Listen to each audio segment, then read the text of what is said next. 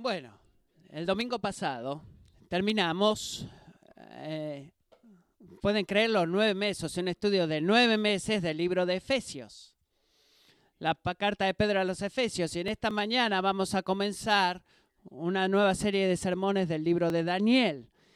Y el Señor puso un ardor en mi corazón, es la mejor forma que lo puedo decir, para predicar del libro de Daniel en abril cuando estaba en mi retiro espiritual. Y una de las cosas que quizás no saben, que por lo menos dos veces al año me voy eh, a las montañas aislado, sin celular, sin nada más, y me tomo tiempo para orar y esperar en el Señor. Y mucho de ese tiempo, cuando estoy sentado con mi Biblia y mi diario, digo, Padre, necesito que tú me ayudes a saber qué es lo que estás haciendo en esta iglesia. Eh, eh, detrás de qué, qué estás, de qué, qué, quieres hablarnos a nosotros, en qué nos quieres pastorear. Porque bueno, mi trabajo como pastor no es traer mi agenda a la mesa, sino que es simplemente escuchar del Señor y buscar de ustedes y guiarlos a ustedes a buscar de Él. Así que en abril el Señor puso ese ardor en mi corazón de predicar del libro de Daniel, pero antes de empezar a profundizar en Daniel, quiero ver este punto de transición entre series de sermones para poder explicar. Me voy a tomar un poco de tiempo acá para explicar por qué normalmente predicamos a través de libros enteros de la Biblia, de punta a punta, en una serie de sermones expositivos. ¿Está bien? Ese no es el caso en cada iglesia hay diferentes aproximaciones y convicciones acerca de cómo predicar, de cómo compartir y de qué debes predicar. Así que quiero que ustedes comprendan la razón por la cual la mayor parte del tiempo nosotros normalmente predicamos serie de mensajes a través de libros de la Biblia de punta a punta exposicionalmente. Y si ustedes piensan exposicionalmente, bueno, ¿qué? Bueno, le voy a explicar lo que esa palabra significa, pero quiero ayudarles a entender por qué hacemos eso para que ustedes no tomen eh, en vano lo que hacemos y bueno, y cuando le pregunte a la gente qué es lo que hace en la iglesia los domingos, bueno, está bien, eh, eh, bueno, espero que esté bien, espero que sea buena la iglesia, bueno, pero quiero enseñarles qué decir y no tomar en vano lo que ustedes experimentan aquí. Así que tres razones por las cuales predicamos normalmente sermones expositivos moviéndonos a través del libro de la iglesia. Y esta es la razón número uno predicamos sermones expositivos eh, que son este, revelados y que revelan la escritura, porque lo que necesitamos más que nada, iglesia, no son los conocimientos del hombre, sino la palabra de Dios. No los desarrollos o pensamientos del hombre, sino la palabra del hombre. Me gusta como Mike Walmart, que es un maestro mío años atrás, como él define un sermón expositivo, un sermón que despliega la escritura. Un sermón expositivo nos da la palabra de Dios, no los eh, significados del hombre, y es un sermón en el cual el contenido, el contenido y la intención, el contenido y la intención del sermón eh, de toda la escritura es contener e eh, todo el contenido de la escritura es el contenido del sermón. A ver si tiene sentido. La meta, mi meta cuando predico aquí detrás de este púlpito es que el contenido de la palabra de Dios y la intención de la palabra de Dios, la meta de Dios en darnos esta escritura, sea el contenido y la meta de mi sermón, lo que estoy predicando. Hay eh, mucha diferencia entre un sermón que usa la Biblia como referencia para apoyar lo que el predicador está tratando de decir y un sermón, un sermón que despliega la Biblia para explicar lo que Dios ya ha dicho. Hay una diferencia. La palabra de Dios son inerrantes, las mías no. La palabra de Dios son infalibles, las mías seguramente muchas veces no. Mis palabras y tus palabras van a desaparecer el día que muramos. Pero la palabra de Dios no, porque son eternas. Es eterna, es incambiable y es el único curso de vida espiritual para el alma del hombre. ¿Qué es lo que Jesús dice en Juan 6? Simón Pedro le respondió, Señor, ¿a quién iremos? ¿A dónde vamos a ir? Tú tienes, solo tú tienes palabras de vida eterna. Juan 6, 68. El profeta Isaías dice 55.10, porque como descienden de los cielos la lluvia y la nieve y no vuelven allá, sino que riegan la tierra, haciéndola producir y germinar, dando semilla al sembrador y para el que come. Así será mi palabra, dice el Señor, que sale de mi boca. No volverá mi vacía sin haber realizado lo que deseo y logrado el propósito para el cual la envié. Así que, Kingsway, Dios no nos ha dado su palabra para, para apoyar al predicador o para eh, apoyar al predicador, sino que Él es el predicador, Dios es el predicador. Nos reunimos los domingos eh, para que la palabra de Cristo more en nosotros ricamente y Él usa y Jesús usa seres humanos, predicadores como yo, para hacer eso. Pero, ¿qué soy yo? Soy una jarra de, un vaso de, del, del, alfarero y este es el tesoro, la palabra de Dios es el tesoro. Predicamos predicaciones expositivas porque no necesitamos la palabra del hombre, sino la palabra de Dios. Segunda razón, predicamos a través de libros de la Biblia. Eh, predicamos a través de libros de la Biblia porque nos ayuda a entender la palabra de Dios en el contexto en el cual fue originalmente escrito. Ahora, ¿cuántos de ustedes han tenido una experiencia en esta semana o quizás en las últimas semanas en donde ustedes dicen algo y alguien más tomó lo que ustedes dijeron completamente fuera de contexto? ¿Alguno de ustedes le pasó esta semana? Sí, bueno, está bien. Bueno, hay muchas situaciones aquí que la gente sentada a tu lado dice, bueno, levanto la mano, no, quiero decir lo que más te dice. No, bueno, lo, entiendo, sí, bueno, simplemente imaginen, eh, estemos en este escenario hipotético de que alguien venga a mí y me diga, Matthew, no puedo creer que tú acabas de decir eh, que le dijiste a tu hijo que le pega a tu, a tu otro hijo en la cabeza. Tú hiciste eso, tú necesitas trabajo como padre. Em, los padres no le dicen a sus hijos que le peguen al hermanito en la cabeza. Eh, y bueno, ¿qué, ¿qué, tal si tú ahí em, aprendes que un mosquito gigante ha, ha, aterrizado en la cabeza de su hermano y que tenía el virus del Zika, por ejemplo? Y que fue debido a eso que yo le dije a mi hijo mayor, dale un golpe a tu hermano menor en la cabeza para matar el mosquito. Bueno, de repente la intención de mis palabras cambió. Lo que tú pensabas que era una crianza abusiva era una, una crianza inteligente. Y ahí eh, cambió el contexto. Y en la palabra de Dios también es, igual. El contexto importa y el contexto tiene sentido. Y tenía sentido en Efesios y va a tener mucho más sentido cuando miramos en Daniel. ¿Sabes cuánto problema la gente tiene en Daniel por tomar un versículo que lo agarra ahí de, a la nada y lo saca de contexto y dice, pienso texto significa... Y eso es malo, eso es malo. ¿Saben por qué? Porque Dios ha puesto su palabra en un contexto. Así que quiero compartir dos ejemplos de Efesios que estamos más familiarizados con eso en este punto. Imaginen esto, un marido enojado se acerca a ti y arroja su Biblia en la mesa y apunta a Efesios 5:24 y dice, ¿ves?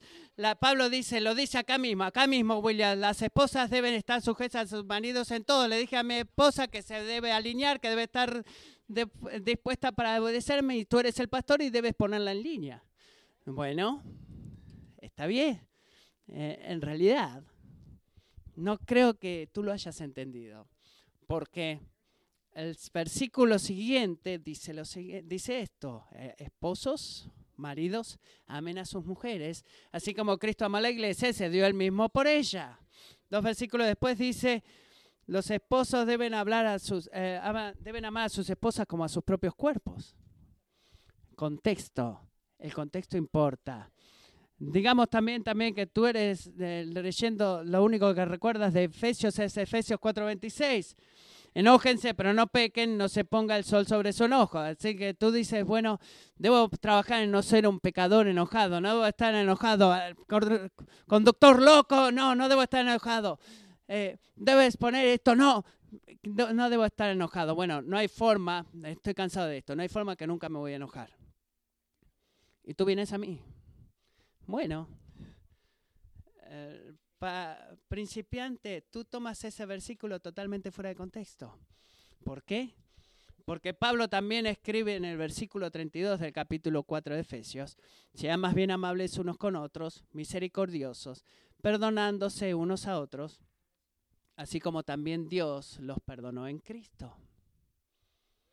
Hermano, tal vez en contexto la aproximación más mejor sería no decir no estar enojado, no estar enojado, sino tomar tiempo de hablar de la bondad que Dios te ha mostrado en Cristo.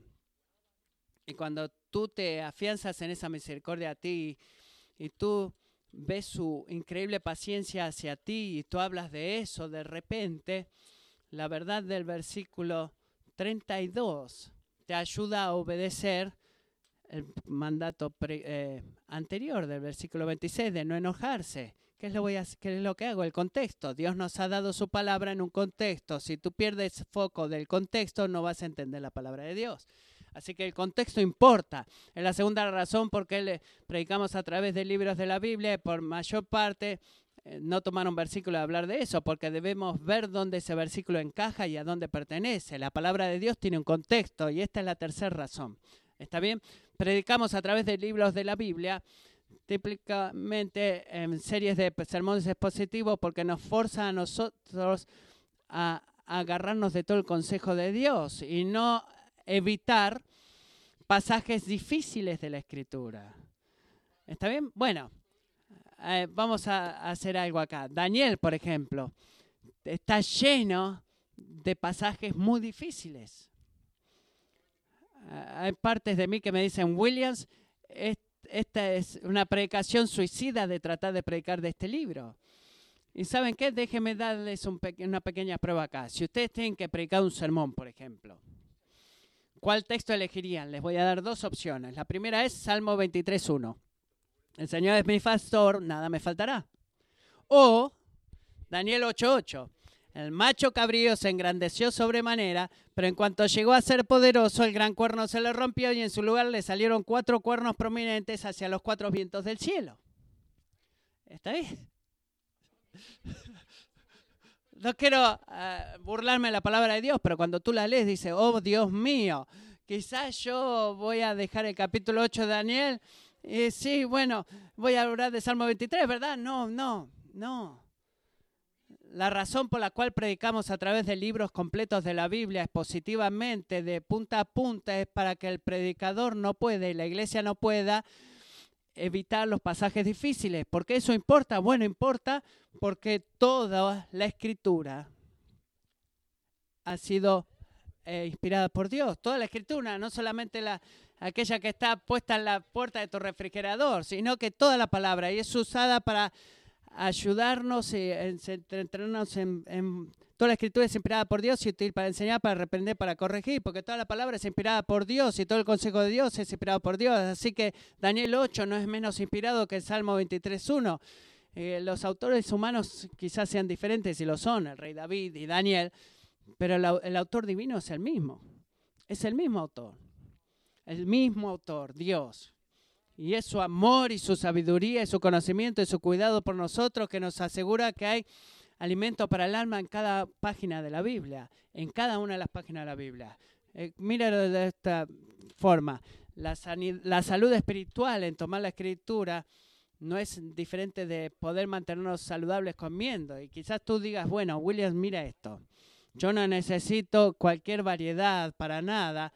Eh, yo estoy en la dieta de pizza y soy la imagen de lo que es la salud. Bueno, vamos a culparlo en el, en el, a la verdad de que quizás tú estás en tus 20, pero lo que sabemos, ¿qué es lo que sabemos nuestros doctores? Que la salud, que la variedad saludable de comidas en la salud es crítica para la salud física a largo tiempo. Y bueno, amigos, la variedad espiritual, de alimento espiritual, cuando estamos buscando y estudiando todos los diferentes lugares, en diferentes autores y lugares y pasajes, todo a través de la palabra de la escritura, lo fácil, lo difícil.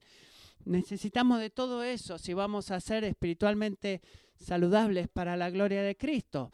Todo es inspirado por Dios, toda la palabra y todo tiene valor. Me encanta como el Salmo 19 lo dice hablando de la palabra de Dios es más deseable que el oro, la palabra de Dios.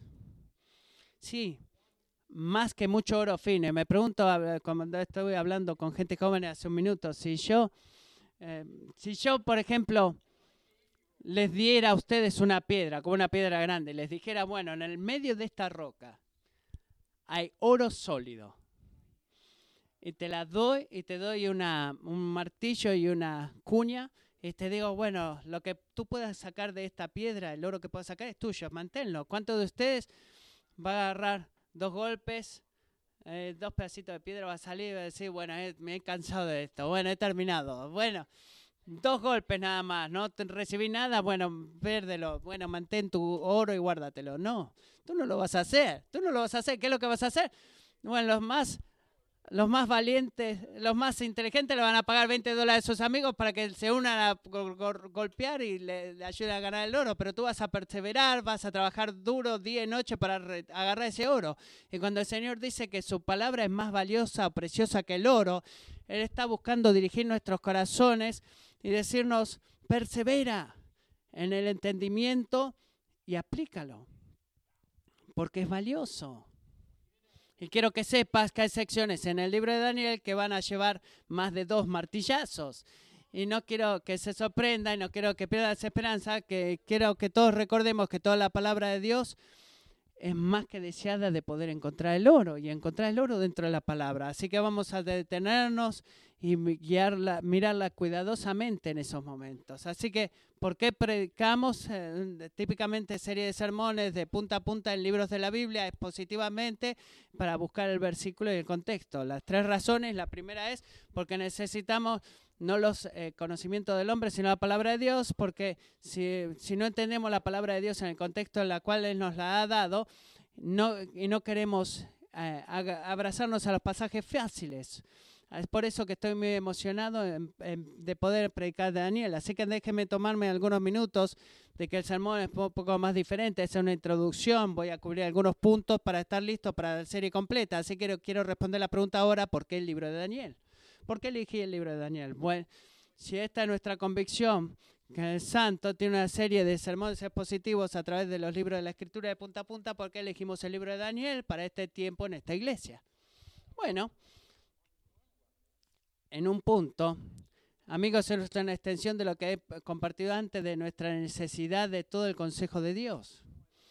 ¿Qué quiero decir con esto? Lo que quiero decir es que es bueno rotar a través eh, de varios géneros y varias secciones de la escritura. Así que teóricamente yo puedo pasar los próximos siete años predicando Mateo, Marcos, Lucas, Juan, Hechos, Romanos, Primero de Corintias, segundo de Corintias, así sucesivamente, a ir avanzar de esa forma. Pero no creo que eso sea de ayuda cuando nos movemos en diferentes tipos de, como lo es movernos de diferentes tipos de escritura. Creo que hay sabiduría en movernos de un evangelio como el de Marcos a una epístola como Efesios, o de una epístola como Efesios a un libro de, narrativo de, del Antiguo Testamento, como el libro de Daniel. Necesitamos pasajes eh, como proverbios, necesitamos poesía como los salmos, necesitamos en tiempo pasajes como la revelación, necesitamos las advertencias de los profetas. Es todo relevante lo que Pablo dice, lo que ha sido escrito en los tiempos antiguos, ha sido escrito para nuestra enseñanza, lo que sea que se haya escrito, lo que sea que se haya escrito, no no solamente el Salmo 23.1, lo que se ha escrito a través de las escrituras y lo que hay en las escrituras en el presente, tenemos esperanza en esos pasajes. Así que una de las razones que quiero que miremos por la que quiero que movemos a Daniel, creo que es muy bueno invertir un tiempo en el Antiguo Testamento hemos estado a través de varios libros del Antiguo Testamento en los últimos años, pero hay otra razón, y voy a pasar más de mi tiempo en esto, porque esto es por mucho la razón más importante por la cual elegí este libro. Predicar a través de Daniel. Iglesia, esa es la cultura en la que vivimos. La cultura en la cual vivimos. Así que quiero que piensen con esto conmigo por un momento. Un sermón expositivo debe por definición exponer la verdad de la escritura, no los puntos íntimos de la cultura en particular. No estoy aquí para ser un comentarista cultural, no, no estoy aquí. Y así todo. Un sermón expositivo fiel no está terminado hasta que toma las escrituras de la Biblia y las toma y las aplica a, nuestra, a, a las situaciones de nuestro día presente. ¿Qué quiero decir con esto? Cuando Dios escribe a su pueblo, en un contexto histórico en particular, debemos comprender qué es lo que él está tratando de decirle a ellos. El punto de comienzo no es lo que yo siento acerca de eso, no, eso es peligroso. No comiences con eso. Comenzamos qué es lo que Dios está tratando de decirnos en su contexto original a esa gente y luego decimos, bueno, Señor, ¿cuál es el principio bíblico en ese tiempo que tú le has dado a hechos? Aplica de la misma forma a nuestra necesidad en este día. Y eso es lo que tratamos de hacer, un sermón. Debe, ser, debe estar sentado en Cristo porque la Biblia está centrada en Cristo. Pero Jesucristo y su palabra tienen mucho que decir acerca de la cultura en la cual vivimos. Está bien, especialmente ambientes en donde es duro, muy duro, mantenerse fiel a Dios. Creo que vivimos en una de esas culturas. Lo creo. Y discutiría contigo de que no se ha puesto más difícil en los últimos 50 años en lugar de más fácil. ¿Qué quiero decir con esto? Bueno, yo no estuve vivo en los años 50, pero por lo que he leído, estudiado, escuchado y aprendido, creo que es bueno decir que algunos aspectos de la moralidad cristiana, lo que Dios dice que es bueno o malo, seguían largamente eh, afianzados en el corazón de la cultura americana. Eso no quiere decir que la mayoría de los americanos eran seguidores de Cristo en ese tiempo, los años 50. ¿Por qué digo esto? Bueno, iglesia, porque eh, seguir ciertas reglas no te hace un cristiano. El arrepentimiento de tu pecado y el confiar en Jesucristo te hace un cristiano. Eso es lo que te hace un cristiano. Así que si tú haces eso el día de hoy, Señor, he quebrantado tu ley, podrías por favor perdonarme, confío en tu muerte en la cruz, de que yo voy a ser perdonado de mi pecado, tú has muerto para que yo no tenga que morir, ayúdame a seguirte. Y si tú haces esa oración, algo sobrenatural va a suceder dentro de ti. Algo sobrenatural que solo Dios puede hacer. Y cuando eso suceda, tú puedes estar seguro del amor del Padre, no por tu obediencia, sino porque Jesucristo ha obedecido por ti. Y cuando eso sucede, cuando recibimos el don del amor de Dios a través del Evangelio, algo que no merecemos, de repente el amor de Dios viene a nosotros en Cristo, e inclusive el día de hoy puede venir a ti a través de Cristo. Si tú te arrepientes y crees, el regalo de Dios te hace obediente a Él. No obedecemos en orden para ser amados, sino que obedecemos porque hemos sido amados. Y cuando eso sucede, nos damos cuenta de que no puede haber algo así como cristiano que no obedezca a Dios. Y discutiría contigo que hay tiempos en la historia que cuando hacemos eso, que obedecer a Dios, en algunas culturas y en algunos tiempos, eso se vuelve duro, especialmente duro. Nunca es fácil, pero se puede volver muy duro obedecer a Dios. Y en 1950 no creo que era tan difícil como lo es ahora, porque la mayoría de la cultura ahí seguía eh, de acuerdo, largamente de acuerdo en lo que la Biblia decía que era bueno o malo, especialmente con las éticas sexuales. En los últimos 60 algo drástico ha sucedido. Hemos arrojado fuera de la borda cualquier fundamento este, y lo hemos reemplazado con autonomía individual. ¿Qué quiero decir con esto? Bueno, lo que yo creo que está bien, está bien. Lo que yo pienso está mal, está mal. ¿Y quién eres tú para decirme lo contrario? Así que tú estás esperando eh, tú esperas para tener sexo hasta que te cases. Eso es raro. ¿Tú crees en que el matrimonio es un hombre y una mujer para toda la vida? ¿De qué planeta eres? Y es lo que tú escuchas hoy en día, es lo que tú sientes. Eh, no solamente las eh, éticas sexuales, está el problema de seguir a nuestra cultura y la tentación de quién seguimos, la cultura o a Jesús. Así que escucha esto. Pura verdad es esta, que ambos puntos no pueden ir en el mismo camino, ambos pensamientos. Mateo 7:13 dice, entren por la puerta estrecha porque ancha es la puerta y amplia es la senda que lleva a la perdición y muchos son los que entran por ella, pero estrecha es la puerta y angosta la senda que lleva la vida y pocos son los que hallan. Pero creo que en décadas recientes la brecha entre estos dos, dos caminos se ha hecho más grande y no más chico. Y como resultado creo que Dios quiere que nosotros como iglesia prestemos una atención seria a lo que significa ser un cristiano fiel en una cultura secular. ¿Qué significa ser un cristiano fiel en una cultura secular? Y mientras hagamos eso, luchar con lo que sea que podamos tener o no esperanza para el futuro, viviendo en un mundo que parece eh, volverse cada vez más malvado. ¿Qué quiere decir ser un cristiano fiel en una cultura secular? Y darle a esa cultura cualquier esperanza para el futuro, en un mundo que se vuelve cada vez peor. Y no habla acá solamente de la, de la ética sexual, el problema más grande es eso. Estoy hablando de cristianos que han sido perseguidos por su fe. O niños que son asesinados por terroristas o mujeres que son abusadas por eh, ejércitos o, o bombas que caen en hospitales en Siria, por ejemplo.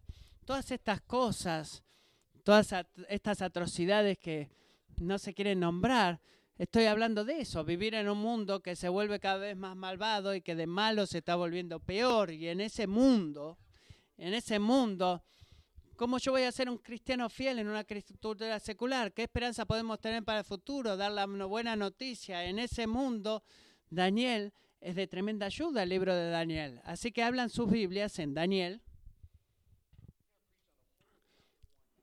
Voy a predicar el capítulo 1 completo la semana que viene, pero esta semana quiero leer simplemente los primeros cuatro versículos para eh, poner, eh, eh, hacer la presentación y conectar el mundo de Daniel con nuestro mundo. Daniel escribe, en el tercer año del reinado de Joacim, rey de Judá, vino Nacudonosor, rey de Babilonia, a Jerusalén y la sitió. El Señor entregó en sus manos a Joacim, rey de Judá, así como algunos de los utensilios de la casa de Dios. Esto se los llevó a la tierra de Sinar, a la casa de su Dios, colocando los utensilios en la casa del tesoro de su Dios. Entonces el rey mandó a Aspenaz, jefe de sus oficiales, que trajera de los israelitas algunos de la familia real y de los nobles, estos jóvenes no debían tener defecto alguno, serían de buen parecer, inteligentes en toda rama del saber, dotados de entendimiento y habilidad para discernir, y que tuvieran la capacidad para servir en el palacio del rey, y le dio órdenes de que les enseñara la escritura y la lengua de los caldeos.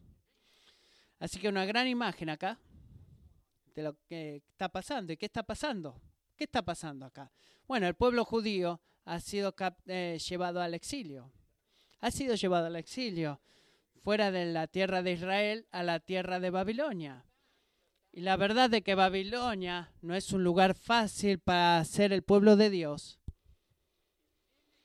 Está indicando en la escritura, es indicado en la escritura por esta frase, Babilonia es una ciudad en la tierra de Sinar. La verdad de que este no es un lugar fácil de que este va a ser un lugar, un lugar difícil para ser cristiano, para seguir a Cristo. Se ve en esa frase, Babilonia está en la tierra de Sinar. ¿Y por qué eso es significativo? Bueno, es significativo porque el la tierra de Sinar era el mismísimo lugar en Génesis 11 donde los hombres construyeron la torre de Babel. ¿Y de qué se trata eso? Bueno, eso se trata en Génesis capítulo 11 de los seres humanos, tú y yo, todos nosotros buscando hacer un nombre para nosotros mismos en lugar de postrarnos delante del único y verdadero Dios. Así que cuando Daniel escribe a sus amigos exiliados y les dice, este exilio tomó lugar y fuimos llevados a la tierra de Sinar, eso enciende una alarma a la gente que conoce su Biblia.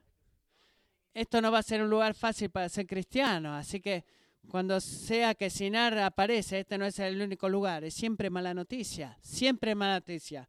Josh Baldwin lo dice de esta forma, fue el lugar en donde reinaba la maldad y en donde la rectitud, la justicia, podía esperar oposición. ¿Está bien?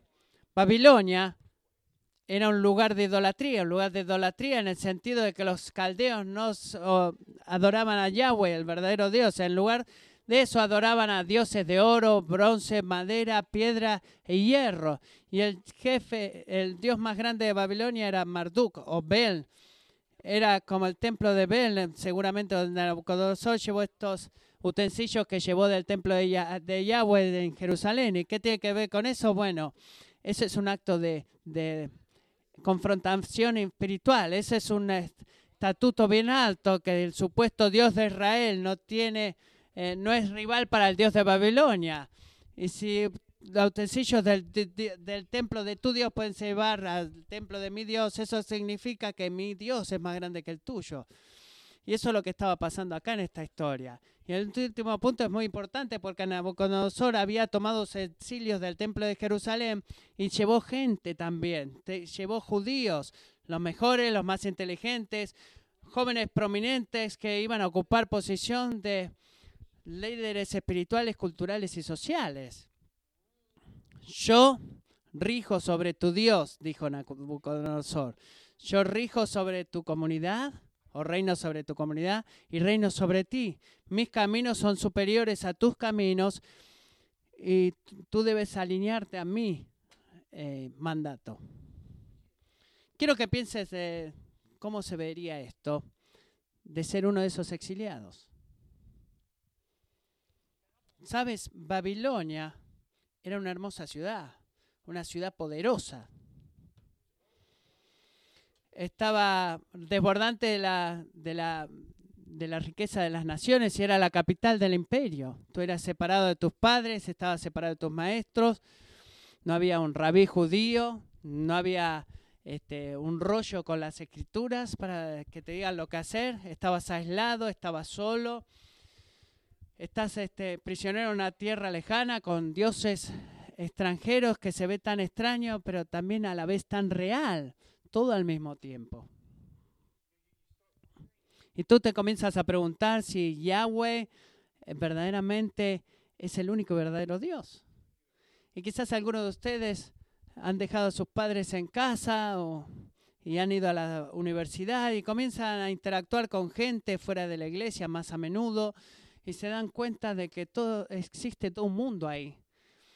Y empiezas a pensar, bueno, eh, soy aquel que está diluido, aquel que no lo entiendo. Eh, ¿Es esto así verdaderamente el mundo? Y es el tipo de cosa que está sucediendo en esta historia. Enfatizo en ese punto, amigos, porque estoy convencido de lo que Daniel y sus amigos judíos experimentaron en el siglo VI a.C. no es inusual de que ellos estuvieran en exilio e iglesia, también nosotros somos exiliados. Ellos eran exiliados y nosotros también. Tú tal, vez vivas en Melodia, pero si tú eres un seguidor de Jesucristo, entonces este, este mundo no es tu mundo, no es tu hogar. No es tu hogar este mundo. Mi esposa y yo estábamos hablando de eso en esta semana. estamos sentados eh, en la puerta mirando hacia enfrente y miré y dije, no puedo esperar a llegar a casa. No aguanto más el poder estar en casa. ¿Y por qué pasa eso? Bueno, no es porque la vida sea dura, sino porque si tú eres un seguidor de Cristo, tú eres un ciudadano del reino de los cielos. Este no es tu hogar. ¿Sabes? Cuando alguien te pregunta dónde vives, ¿qué es lo que te dice? Bueno, tú le das tu dirección, ¿verdad? Pero como seguidor de Cristo, si alguien te pregunta, ¿dónde está tu casa?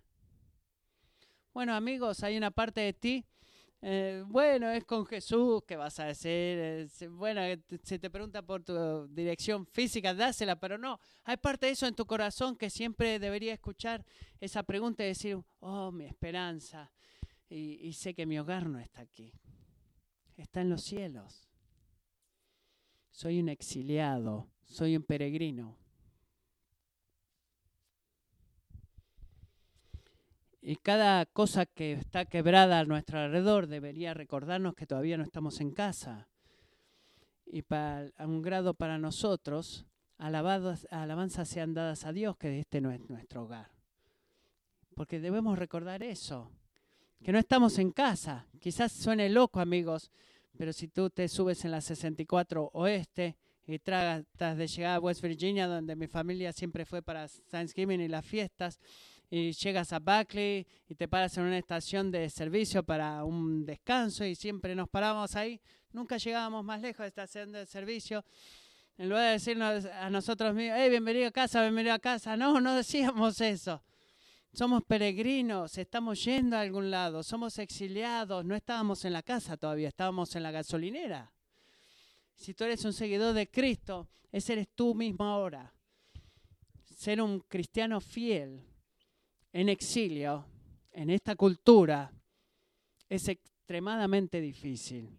Hay tentaciones y presiones para comprometerte y si tú no te comprometes, está la tentación de simplemente desenchufarte y envolverte en una burbuja de comunidad cristiana muy pequeña y pretender que nada sucede ahí, nada malo y que pueda sacudir mi fe y mi, mi esperanza cristiana. Y simplemente si tratas de pasar la tormenta. Eh, incluso de la tentación de comprometerte o de aislarte, pero si tú pasas eso, tienes toda la tentación de tener frío y miedo perdón, y desesperanza, ver la maldad del mundo, estoy solo, si tú estás aislado, estás exiliado, ¿qué esperanza hay para el futuro? Bueno, es fácil para mí preocuparme, francamente, acerca de el tipo de mundo en el cual mis nietos van a crecer. He visto las elecciones y pierdo esperanza para el futuro. Así que todo esto dicho, cuando tú estás exiliado, el compromiso es, tentación. el aislarse, el temor, están golpeando tu puerta todas esas tentaciones, el aislamiento, el compromiso y el temor. Veo esto en las iglesias, lo veo, lo siento en mi corazón, lo veo en nuestra iglesia, pero incluso habiendo dicho eso, que estamos en exilio que somos exiliados, que tú eres seguidor de Cristo, eres un exiliado. Si somos honestos acerca de eso, empieza a traer una medida de esperanza. ¿Por qué? Bueno, porque no somos la primera variedad de pueblo de Dios de estar exiliado. No es como que, bueno, ¿sabes qué? Espera el siglo XXI y América va a venir y luego vamos a ver lo que es el exilio. No, alabado sea Dios, no es la primera vez. La Biblia está llena de exilios de principio a fin, Adán y Eva, exiliados del jardín de Edén. Jacob, exiliado en Egipto. Daniel, exiliado en Babilonia. Cristianos del primer siglo, exiliados en el imperio romano. ¿Está bien? Siempre ha sido parte de lo que significa ser un seguidor de Cristo en un mundo caído. Tú eres un seguidor de Cristo, te has inscribido, inscrito para ser un peregrino y un exiliado. Y en cada situación, en cada historia de exilio que tenemos acá, Dios intervino, Dios ha participado. Él ha visto, Él escuchó, Él ha tenido misericordia, Él rescató. ¿Y por qué la gente estaba esperando en todas estas cosas en el exilio? Porque Él habló. Él habló, y esto es increíble, Él habló palabras de confort para los exiliados. Él le habló palabras de de misericordia, palabras de desafío, palabras de ánimo designadas para alejarlos de las cosas de este mundo y enfocarlos en el reino de Dios o de Cristo. Y él habló, él habló y prometió proteger a su pueblo, preservar a su pueblo, rescatar a su pueblo hasta que nos traiga a casa. Y Dios usa el libro de Daniel lo vamos a ver esto una y otra vez durante estos próximos meses. Y ayudó a Daniel y a sus amigos exiliados para permanecer fieles con el Señor en medio del exilio. Y creo que Dios quiere usar este libro en el día de hoy en nuestras vidas y en nuestra iglesia para ayudarnos a permanecer fieles al Señor en un exilio que está difícil. No importa en qué punto en tu vida eh, tú debes estar dolorosamente al tanto de eso. Y Dios te quiere ayudar, tiene, anhela ayudarte y enseñarte cómo ser un exiliado temeroso de Dios, cómo ver cada experiencia de, quebrantamiento en, tú, en ti perdón, y a tu alrededor como una oportunidad para confiar y exaltar, eh, y, perdón, confiar y recostarte en aquel que puede todas las cosas. Y si no lo sabe, quiero comentarte brevemente de lo que parece ser mala suerte para los judíos exiliados. No fue un accidente y la mano de Dios estaba ahí. Miremos versículo 2. Vamos a verlo de vuelta el domingo que viene, pero miren versículo 2 de Daniel 1. El Señor entregó. Oh Dios. El Señor entregó en sus manos a Joacim, rey de Judá, así como algunos de los utensilios de la casa de Dios. Escuchen esto, Nabucodonosor pensó que él estaba a cargo, él pensó que era el hombre duro, pero Dios dice, tú no tienes ni idea, amigo, tú no tienes ni idea. El exilio fue lo que eh, promovido por el Señor y es parte del plan soberano de Dios para purificar a su pueblo y prepararlos para estar con Él fue parte del plan de Dios, fue la obra de Dios y eso solo nos ayuda a permanecer fieles, incluso cuando tenemos estas presiones intensas de comprometernos, aislarnos o entregarnos al temor. Daniel 11:32 verdaderamente captura el mensaje completo de este libro. Eh, viene hablando de los reyes y reinos de este mundo. Los reyes y reinos de este mundo, dice, con halagos corromperá a los que obran inicuamente hacia el pacto pero el pueblo que conoce a su Dios se mostrará fuerte y actuará. Ese es Daniel. El, pueblo que conoce a su Dios, que haber estado en, exilio y con problemas culturales, se va a permanecer firme, se mostrará fuerte y actuará. Si tengo que resumir lo que creo que Dios quiere hacer con nosotros entre ahora y el final de enero, quiere que reemplacemos el compromiso con la convicción el aislamiento con el, involucrarnos y el temor con la confianza. Esas cosas quiere Dios. Esas tres cosas. Y mientras he leído una y otra vez a través del libro de Daniel, quizás siete u ocho veces ya lo he leído, varios temas se han vuelto claros como el cristal. El gran cambio en nuestras vidas. Voy a leer de esto, vamos a venir a estos temas semana tras semana. Número uno, escuchen esto. Dios está a cargo de todo. Yo solamente me quiero ir a sentar. Dios está a cargo, en, control de todo, en la forma más fuerte y, y, más maravillosa la que alguna vez podamos imaginar. Segundo, los caminos de Dios normalmente no tienen sentido para nosotros. Porque, gracias Beth, el tiempo en su mesa es muy, muy locamente diferente al nuestro tiempo. Tercero, el triunfo final de Dios sobre cualquier poder maligno es garantizado, prometiendo salvación para el justo y juicio para el malvado. Cuatro, Dios llama a su pueblo a testificar, escuchen esto, a la realidad de su reino mucho antes de que nosotros lo veamos en toda su plenitud. Testificar de la realidad del reino de Dios mucho antes de que lo podamos ver en toda su plenitud. Y por último, toda la historia humana está siendo movida hacia el cumplimiento de los propósitos de Dios. Está bien, para, por esas razones he decidido llamar la serie de sermón Domino, Dominio, Dominio. Porque una y otra vez Daniel nos da a conocer y se da cuenta de que el rey del reyes está controlando todo, incluyendo al pueblo de Dios, el rey de este mundo, perdón. Pero tiempo tras vez, vez tras vez, Dios no, eh, Daniel no falla en decirnos que es Dios el que está en control de esto. El, el, el rey de este mundo está en un control temporario que Dios le ha dado, pero el dominio de Dios es por los siglos de los siglos y nadie se lo puede quitar y nadie lo puede ver no podemos ver más claramente que en Daniel 7, 13 y 14, cuando Daniel ve una visión de Jesús. Escuchen esto. Dominio. Daniel 7, 13. Seguí mirando en las visiones nocturnas y en las nubes del cielo venía uno como un hijo de hombre, que se dirigió al anciano de días y fue, y fue presentado ante él. Y le fue dado dominio. No a ti, amigo. No a tu esposa o esposo no a tus hijos o a tus parientes, a tu jefe o al presidente. Le fue dado a él. A él le fue dado dominio, gloria y reino, para que todos los pueblos, naciones y lenguas le sirvieran. Su dominio es un dominio eterno, que nunca pasará. un nuevo presidente va a ser elegido en noviembre y su reino durará, su gobierno durará cuatro años, que no es nada. Pero el dominio del rey de reyes es eterno y nunca pasará, y su reino uno que no será destruido. Y ese es tu Dios. Si tú estás en exilio y eres un peregrino como lo eres, ese es tu Dios. Y ese es el dominio que Él tiene ahora mismo sobre todo lo que hay en este mundo.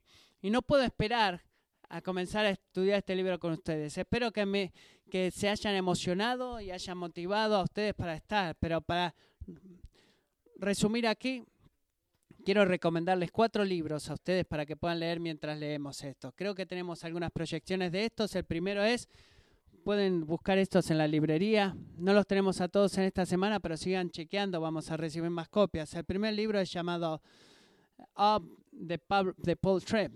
Eh, he leído, he recomendado este libro un año atrás más o menos. Y lo que este libro hace es toma algunos de los temas de Daniel, de que Dios está en cargo de una forma que es más linda de la que podamos imaginar, y simplemente lo desempaca. Y si tú ves que la gente es verdaderamente grande y las voces de las palabras son muy grandes en tus oídos y la gloria de Dios es muy pequeña o está este, pegado nada más en la puerta de tu heladera, este es un buen libro para ti. Hay dos libros más aquí. Sí, eh, Is God Really in Control de Jerry Bridges y el siguiente, eh, Suffering the Sovereignty of God. Estos quizás sean mis libros favoritos para poder entender, Señor, cómo tomamos lo que tu palabra enseña acerca de tu soberano control sobre todas las cosas. Y bueno, y tomar eso y mirarlo y observar y eh, a través de los grandes detalles de mi sufrimiento y cuando me levanto y veo ese mensaje de texto de esa persona, eh, yo puedo confiar en ti, puedo decir. Y cuando recibo ese diagnóstico, digo, bueno, nadie está en control. Rápidamente puedo recordar de que tú lo estás, Dios, y puedo luchar por fe para creer en eso y no detenerme. Y esos libros nos pueden ayudar con eso. Hay un tema que vemos en Daniel que nos puede ayudar en esto. Y los últimos dos, Christ and Cultural Visiting. Es un libro un poquito más difícil de leer, pero ha hecho un gran trabajo este autor para ayudarnos a enfocarnos en la cultura secular o cómo, cómo acoplarnos con la cultura sin perder nuestra cultura. Y hay mucha confusión ahí en este tema. ¿Qué es lo que la iglesia está supuesta a hacer en el mundo en que vivimos? Mucha gente y muchas ideas acerca de eso y gracias a Dios Dios tiene una idea también y nos ha enseñado en su palabra. Y Kevin trae eso a, nosotros de cuál es nuestra misión principal como iglesia en la cultura en que vivimos. quiero motivarlos a ver estos libros y vamos a tratar de ver un capítulo cada domingo, empezando con Daniel capítulo 1 y los animo a que lean y, y que puedan discutir. En el blog cada semana voy a poner comentarios y estoy muy emocionado de comenzar esta serie con ustedes. Y porque sin lugar a dudas, una de las cosas más grandes que hemos podido ver es la realidad de soberanía de Dios, como les he dicho, que Dios nos ha llamado en el exilio a confiar en Él. Y quiero terminar cantando una canción que nos va a ayudar a poder hacer eso. Así que si la banda puede pasar al frente, mientras nosotros vamos al Señor en oración.